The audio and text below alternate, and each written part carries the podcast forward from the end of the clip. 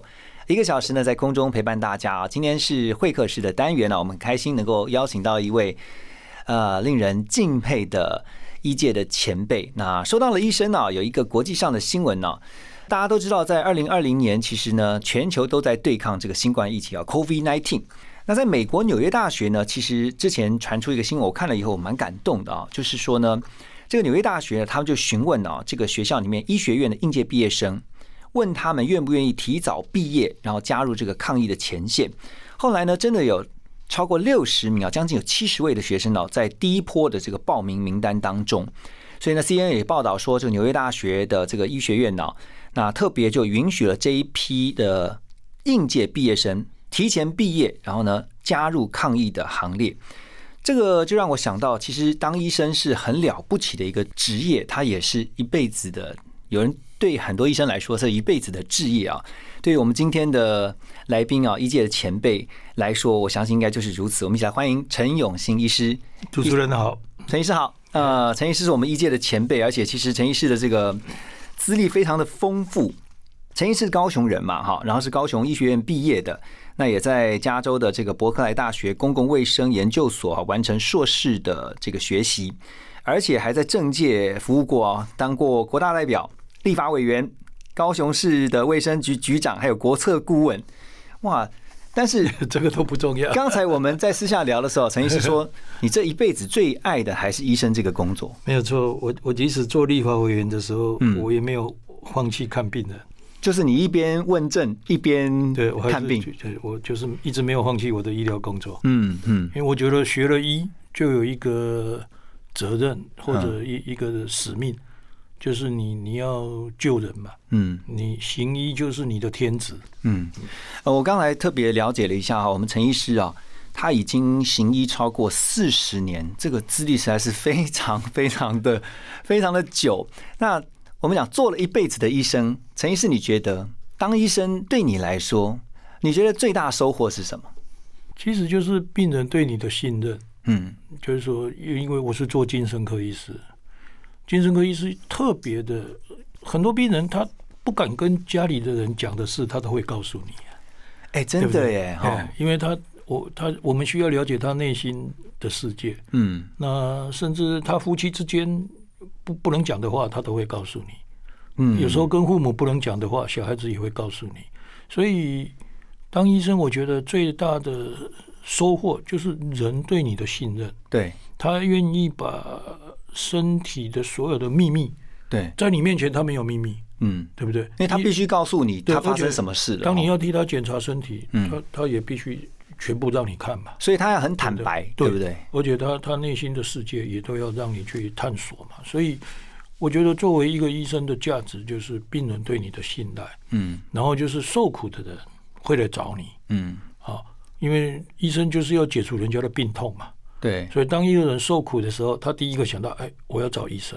嗯。好，我我觉得这个才是最大的收获。刚刚陈医师在分享的时候，我就想说，那这样陈医师就说，当医师的话，也要很能够保守秘密。哦，这个是、这个是这个是医德对吧医医疗伦理，哦医疗伦理里头的第一条了。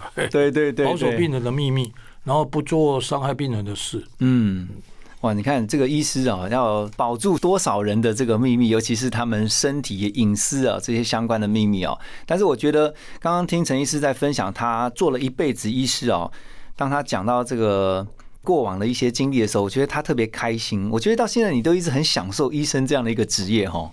呃，也也不算开心，但嗯。是是一种对自己的期许了，或者就是说，你作为医生的，你你觉得价值嗯。啊，医疗这个行业的一个价值，然后你会觉得当医生是一个很神圣的工作，这是上帝派给你的一一个工作，是。透过你的手或者你的知识或者你的爱心，去照顾那些受苦的人，对。帮助他们解除病痛。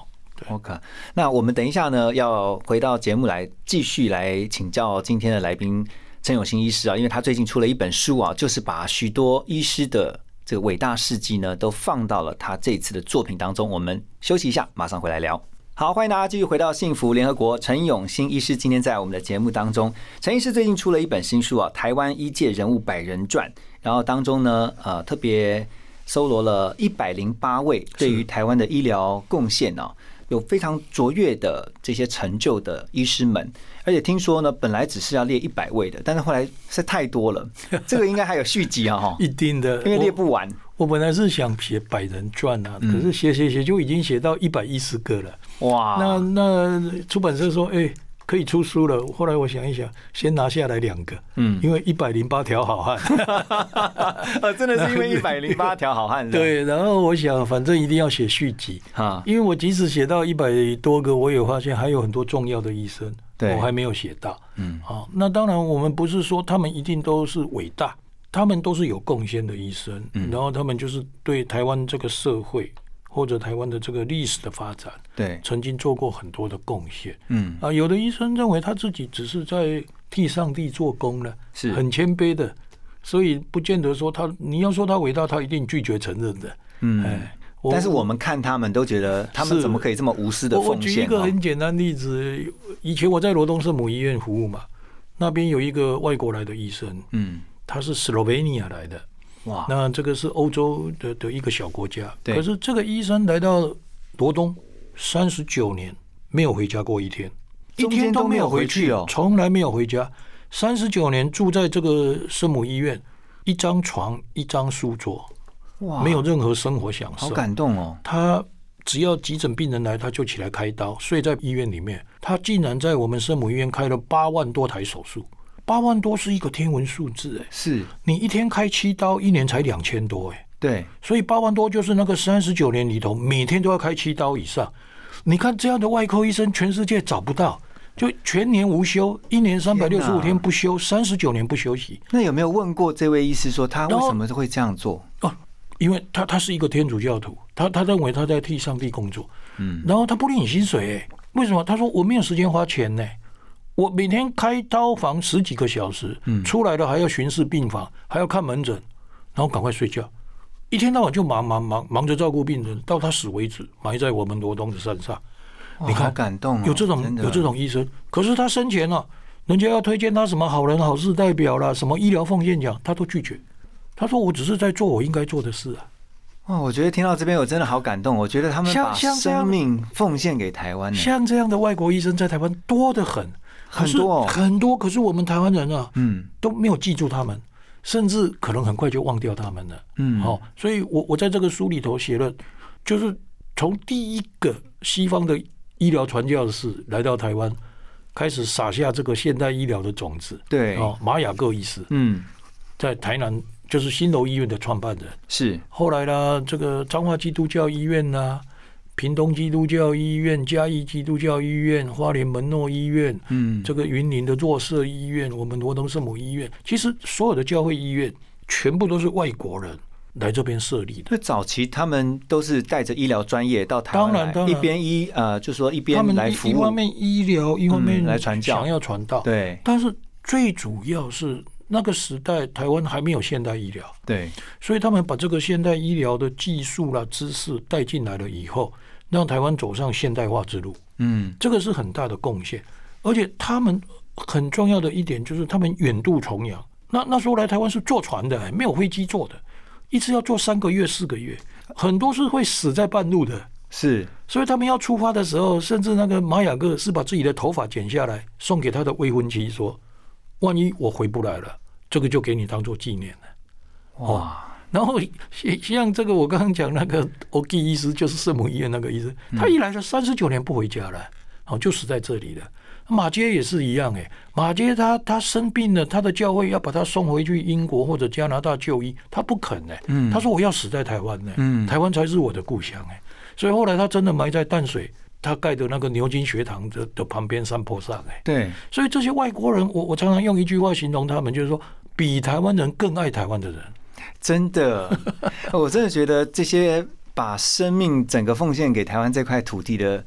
呃，这些医界的前辈哈，不管是很感人啊，外外外国的，后来包包括像在书中你提到了很多，后来台湾本台湾自己本土的一些医师。学习了他们的榜样哦，真的就是前仆后继的，然后当做榜样的，没有错，然后效法他们，然后把他们的生命奉献给台湾哦，我觉得这个特别值得所有台湾的民众来感念，而且是特别透过陈医师他出的这本书啊，你可以去。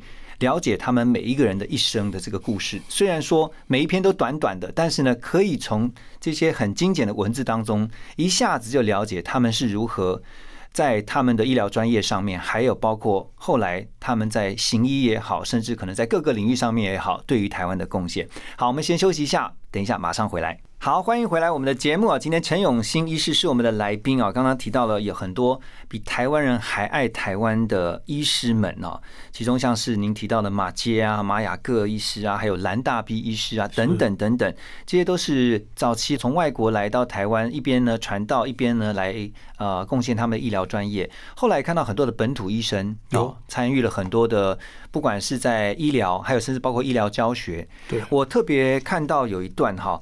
我没有，我没有看到里面的。我是从前面开始看的时候，我就发现哈，有人在帮你写序的时候，嗯，然后呢，嗯，刘景宽医师，嗯，他在帮你写推荐序，他就说你是企图寻找台湾医师 DNA 的人。我看到这一段呢，我就我就突然没错，眼睛亮起来，说寻找台湾医师的 DNA，我就很好奇。那在陈医师的心里面，你觉得台湾医师的 DNA 是什么？就像我刚刚讲，现代医疗的种子是透过这一些呃比台湾人更爱台湾的人带进来的，所以台湾的医师的 DNA 应该就是奉献服务，嗯，那再来就是去人家不想去的地方服务，像这些外国人，他们在欧洲、他们在美洲都可以过很好的日子，可是他们到这个东南亚，特别是台湾，那时候还是一个未开发的对。一一个地方，他们愿意来奉献。那时候台湾传染病很厉害的，嗯，很多外国医生死在台湾呢。那马拉利亚，他们自己也染病，当然当然，对啊。那我举一个很简单的例子，有一个日本医生哦，日本人统治台湾的时候，嗯，这个医生叫井上一之助，嗯，他的爸爸是那个樟脑会社的社员，他到台湾是采取樟脑，结果被原住民杀了。对，那时候的泰鲁格的原住民出草。把这个日本人杀掉了。哦，结果井上一只猪那时候是高中生呢，他痛哭流涕，他说我要为我父亲报仇，台湾的原住民杀了我的父亲，嗯，可是他是一个基督徒，圣经说你要爱你的仇敌，结果他说那我我怎么办？后来他说好，我立志当医生，然后替台湾的原住民服务一辈子，让他们以后不再会有出草。结果他学了医，他要到台湾行医，那时候的总督府。说不行了，太危险了。嗯，很多日本人还死在原住民的手上啊！你不能来这里当医生。但他还坚持要来。他坚持要来。他从新竹进入泰雅族的山区，结果他一辈子真的在台湾为原住民看病。他的三个儿子都死在台湾哦，因为传染病的关系。嗯，在深山里头，公共卫生那时候还很落后啊。他自己也生病，太太也生病，都被送回日本就医。好了，他又来。嗯，就这样，他一辈子为台湾的原住民服务。到了雾社事件爆发的时候，嗯，他很痛苦啊，因为一方面是日本政府，一方面是原住民，他他最关心的对象，两边打战了，那怎么办？对啊，后来那个原住民当然打不赢，那个男人都自杀了，嗯，莫纳鲁道这些勇士全部集体自杀，对，可是老弱妇孺呢？那个日本政府想说，你这个族既然反抗，我就想把它灭族嘛，嗯嗯，就把这个老弱妇孺迁到一个中村岛。那个就是传染病最厉害的地方哦，想要让他们自然灭绝呢。对，结果这个井上一之助跟着这些原住民到那个村中岛，一直照顾这些原住民的老弱妇孺，让那个族保存了下来。哇，你看有这种医生呢。那后来呢？他死了以后，那个他的墓碑上面原住民泰雅族的话写了一句话，说这个人的一生就是上帝编织的一幅画。哇。听到这边好感动哦，是很感人啊！但是这是真实故事哎。可是可是台湾没有几个人听过这个名字，也没有几个人知道有这样的一个日本医生陈医师，你再讲一下这个医师的名字。井上一之助。井上一之助，如果你们去查，嗯有他的传记的。嗯然后台湾本土的也有啊，台湾本土的像谢伟，嗯就是普里基督教医院的创办人，嗯他是台湾人哦，但是他看到这些外国医生传教士这么奉献，他就立志，他说我们不能老是靠人家帮助啊，所以他说我们要用台湾人自己的力量盖了普里基督教医院，嗯。所以普里基督教医院是台湾唯一台湾人自己盖的教会医院，对，然后他又盖了二林基督教医院，然后他每个礼拜又到北门去替五角病人开刀，哦。他一辈子救了很多病人，可是最后他就是太累了，他从普里要去这个北门的途中发生车祸，他过世了。嗯，哦，我觉得听这些真实的故事，而且都是呃活生生的历史啊，这些呃，我一直觉得他们真的是很伟大，因为我觉得虽然陈医师是讲说，可能对医生本身来说，他不觉得自己伟大，可是从旁人来看，我觉得要把自己的生命。呃，看成就是其他人的就就是真的愿意连生真命都付出牺牲奉献哦就像你刚刚讲 COVID nineteen，、嗯这这些医学院学生，他们愿意去照顾病人，都是要冒着生命危险的。是啊，因为对他就是已经做好了必死的这种决心了嘛，哈。所以我觉得台湾医生的 DNA 啊，我们陈医师一直在寻找，就是告诉大家，台湾的医师应该就是要有奉献这样的一个 DNA。好，我们先休息一下，等一下回来继续跟陈永新医师聊。好，欢迎继续回到幸福联合国。今天很开心啊，我们能够有陈永新医师啊，带着我们一起透过他的最新著作《台湾医界人物百人传》当中，记载了一百零八位值得大家敬佩跟感念的，为台湾这块土地哦牺牲奉献，而且透过他们的医疗专业，不知道真的是帮助了多少人的医师们。虽然说他们都已经不在了，但是我觉得他们的精神一直留在我们的心里面。而且我觉得，就像刚刚陈医师分享的，这个其实就是变成台湾医师的 DNA。没错，就是我们去学习他们，因为他们是榜样。嗯，我也发现，其实近年来有一些呃医师都会组团到海外去参加什么有医疗团哦嗯。我们台湾其实这一块做的还蛮好的。我我实在讲，在全世界哈，嗯我们台湾的医疗算是先进国家了。真的，啊，从我们刚刚讲那个外国传教士带来现代医疗，后来日治时代五十年里头，嗯台湾开始有医学校，嗯培养本土的医生，嗯然后一直到战后到今天，其实我们大概一百多年的历史，可是培养了很多优秀的人才了。嗯因为在台湾传统上就就是很会读书的小孩就要读医学院，所以这些医学院毕业生其实都都蛮优秀的嗯。只要他们有奉献的精神，他们真的可以做很多事情的。对哈，当然我想现在医生也不见得每一个都这么奉献了哈。嗯但是这些有心的医生，他们组织医疗团到世界各地去服务是很多。嗯，其实台湾比我举一个简单例子，台湾有一个团体叫陆族会，哦，陆族会，对他们做很多的热心公益的这些就，是在全世界嗯几乎一年里头啊，出团十几次，都是义务的。嗯他们自掏腰包买机票，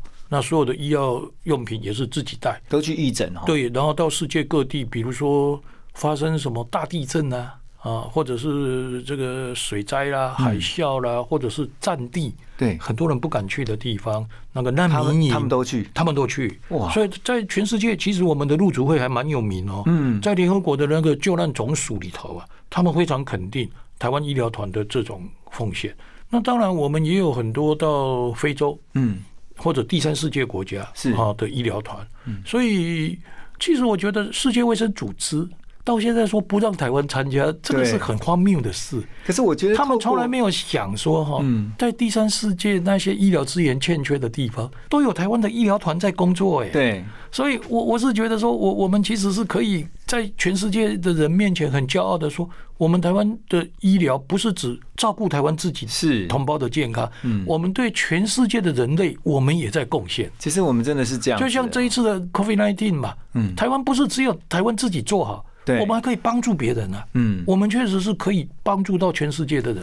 而且其实，在这些呃有爱心的医师啊，他们到海外去服务的时候啊，其实也让很多原本不知道台湾的国外朋友他们就因为他们一定要问嘛，你来自哪里的，对不对？I'm from Taiwan，是他们才知道哦，原来台湾是一个什么样的地方，然后有着什么样的人，所以透过这样的方式，其实也是一个很好的做国民外交的一个机会哦。，这叫医疗外交或者是人道外交。对，哎，所以台湾在这一方面是有很充裕的实力了。嗯，哦，以我们培养出来的优秀的医界的人才，嗯这个不只是医生，台湾护理啊，有多少人现在并没有在做护理呢？对，或者药学毕业生啊，公共卫生的人才啊，这些如果去到第三世界国家都非常有用的。哎，真的，哎，所以其实政府可以把这些人组织起来，更有系统的、全面性的嗯去做国际医疗。OK，好，我们要先休息一下，等一下回来继续跟陈永新医师聊。今天很开心啊，能够邀请陈永新医师啊来聊他的最新著作《台湾医界人物百人传》。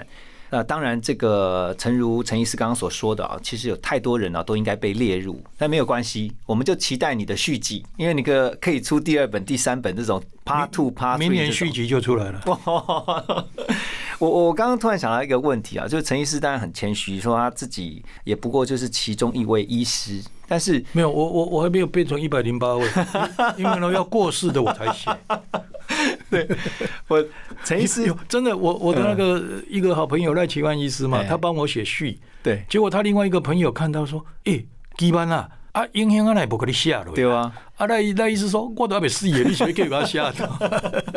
哦，这个被写进去的一定是要不在的人才行哦。我们就是说这开玩笑的讲，要盖棺论定了。哎 大部分你写人家的传是他活着的时候，嗯嗯，不容易写的。嗯哎，哎，可是我很好奇，就是说，因为陈医师，我相信你应该也是在看诊的那一段行医的时间，嗯你应该也是很那种拼命三郎的哈。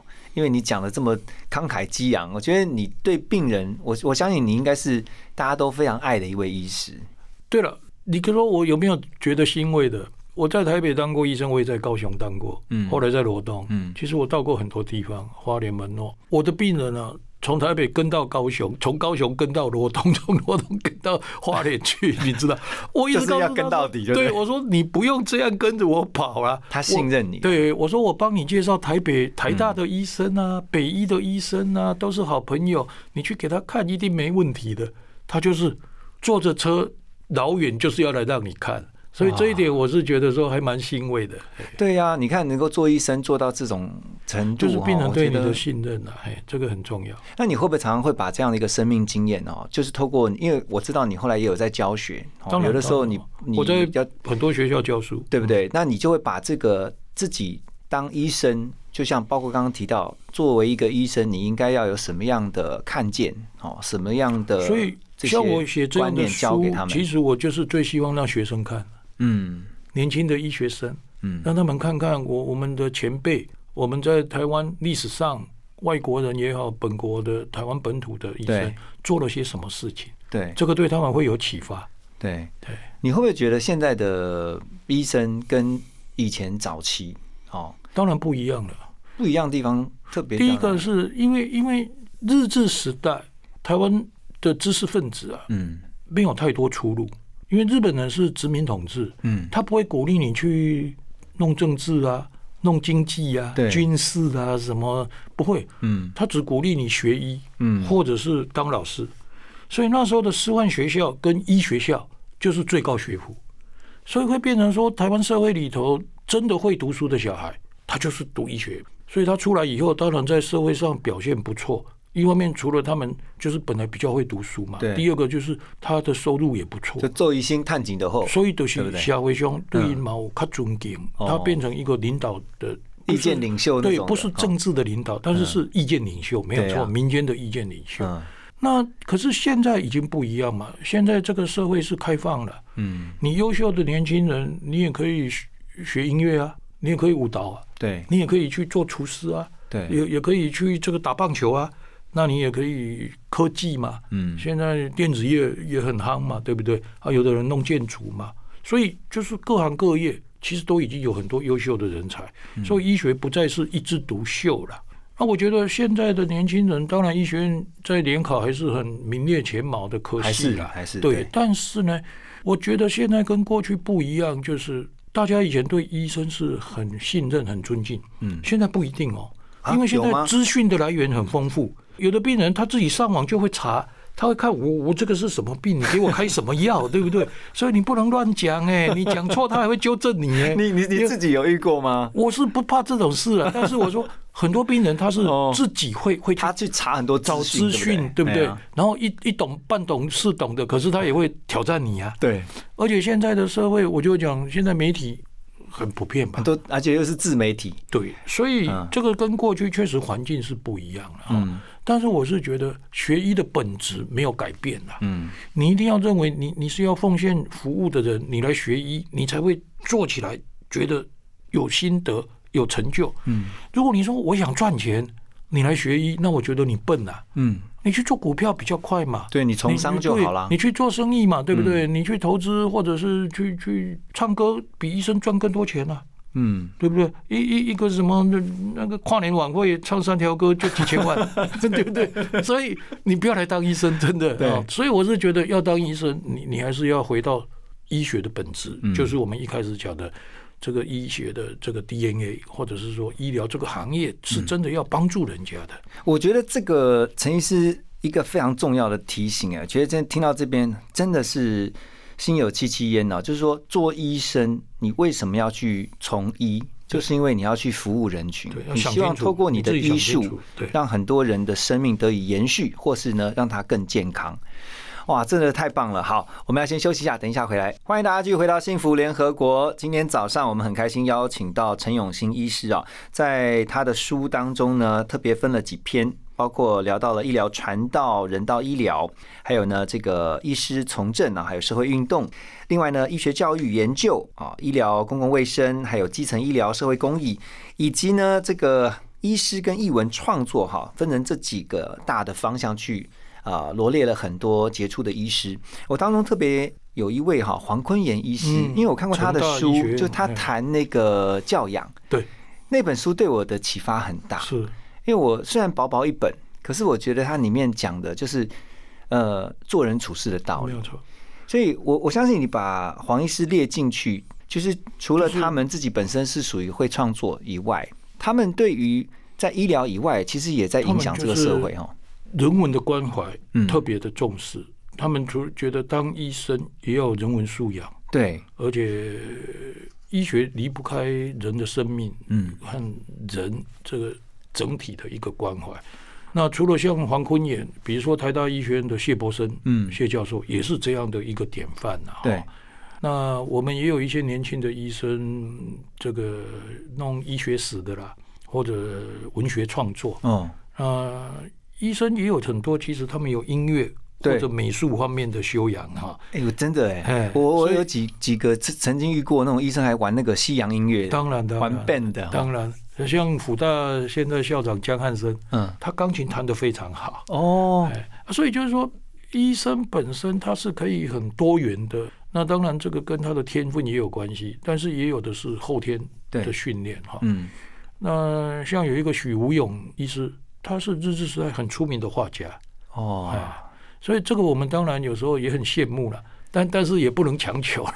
陈医生，你说羡慕是说，那我就很好奇，你平常天分嘛？你平常有就是在行医的之余，你你在像我就是写作嘛？对，我也算很多产啊。嗯，因为我也出了，你真的出的书很多。对对对对，对呀。啊，我觉得现代的医生哈，嗯，就是要很会做教育。这个教育不是只有医学院教学生的教育，嗯，是要跟民众做教育，嗯，就是你跟民众、你跟病人之间的互动。